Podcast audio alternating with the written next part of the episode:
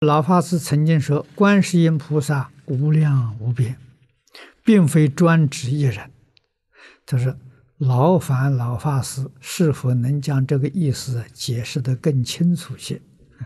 解释更清楚要花费很多时间。啊，观世音菩萨是一个通号，啊，不是专指某一个人。譬如我们在学校里。”用佛法是师道，啊，是老师，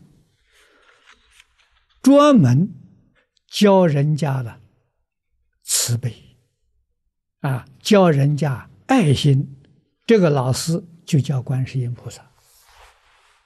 那这个老师太多了，啊，像我们在学校里面教过文的过文老师，你说过文老师不是指一个人。啊，凡是教国文的，都称为国文老师。在佛门里面，只是教人以慈悲心处事待人接物的这个老师，就是观世音菩萨。啊，所以观世音菩萨不是一个人啊，是通称。啊，那要要加上名字呀，某某观世音菩萨，那那可以。